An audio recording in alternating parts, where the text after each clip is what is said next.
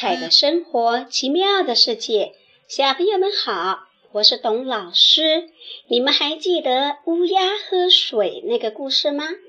小乌鸦凭借自己聪明的大脑，顺利的喝到了水。今天我们讲一个燕子爸爸的故事。燕子爸爸在天旱的时候，他们是怎样找水的呢？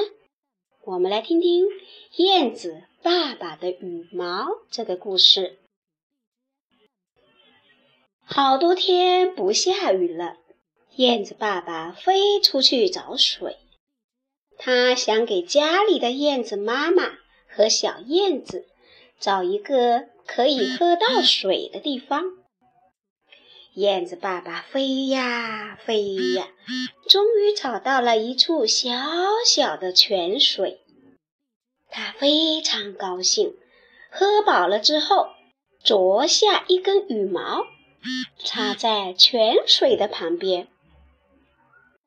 燕子爸爸回到窝里，对小燕子说：“我找到水源啦，插着我的羽毛的地方就有泉水。”小燕子飞出去，看到很多燕子的羽毛。他想，嗯，哪一根是我爸爸的羽毛呢？这时，很多燕子都来喝水了。大家说：“别找啦，这个泉水是我们大家找到的，咱们就一起喝个痛快吧。”小朋友，小燕子为什么找不到爸爸的羽毛了？原来，燕子的家族成员都会把自己的羽毛插在有水的地方，来告诉大家这里有水喝。所以，我们在野外进行活动运动时，燕子飞过的路线都是有水源或者呢地下水位比较高的地方哦。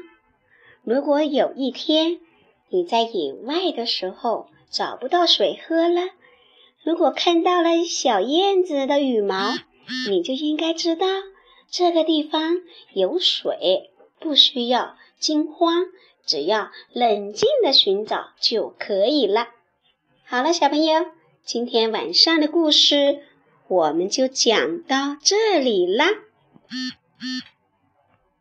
现在我们来听听《小燕子》这首歌，会唱的小朋友可以跟着唱啊。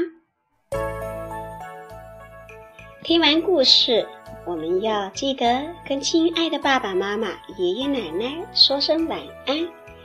好了，小朋友，晚安。